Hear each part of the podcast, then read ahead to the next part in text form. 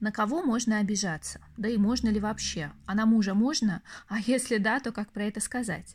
Вчера прочитала фразу «обидеть нельзя, можно только обидеться». И хочется с умным видом присоединиться к толпе ликующих комментаторов, слыть умно и сказать, что да, если я сам не выберу обиду, меня обидеть никто не может. Вот такое вот всемогущество. Но все же мой гештальтийский мозг говорит, что любое чувство крайне важное и нужное, и обида не исключение. Конечно, мы обижаемся в основном только на близких. Если вам муж скажет «ты кривая, косая», вероятнее всего вы обидитесь. А если чужой мужик какой-то скажет то же самое, думаю, что вы разозлитесь. И что же получается? Что за обидой очень часто скрывается невозможность предъявить злость в близких отношениях.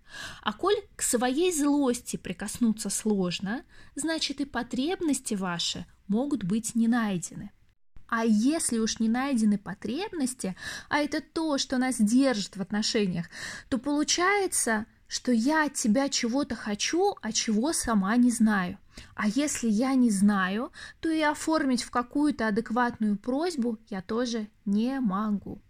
Обида – это не что иное, как способ заявить о нужде – это как способ заявить о своем разочаровании, что ты не оправдал моих надежд или моих ожиданий. Другого способа человек реально может не знать. Ну что же теперь со всем этим добром делать? Первое. Это, конечно, признать, что вы обиделись и уметь про это сказать. Я неоднократно попадала когда-то в капкан, ну, сейчас расскажу историю обиделась, сижу надутая. Подходит мужчина и говорит, Таня, ты обиделась? Нет. Ну я же вижу, что ты обиделась. Нет. Нет, ну все-таки что-то же произошло. Нет, все в порядке. Ну, по моему внешнему виду, конечно, не скажешь, что все в порядке. После чего мужчина опускает руки и говорит, ну, как хочешь, и уходит. И тут, как вы понимаете, начинается все самое интересное. Либо слезы ручьем о том, какая я несчастная, потому что обида это всегда про злость и про жалость к себе. Либо куча комментариев о том, какой он бесчувственный и какой он холодный. Сегодня, когда у меня муж спрашивает, ты обиделась, то я сразу сдаюсь и говорю, да, я обиделась, и ты знаешь, мне было неприятно это и это, для того, чтобы не было этого обрыва связи. Второе. Что важно, это обнаружить потребность, из-за чего же я обиделась и чего же я хочу получить от него.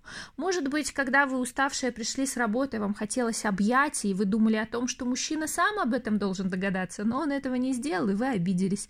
И тогда наша задача учиться самостоятельно заботиться о своих потребностях. И, конечно, третий шаг – это ясно заявить о своей потребности. Помните, что обиды имеют свойство растворяться, если мы не выбираем их копить, а научаемся о них правильно говорить. Счастливого вам дня!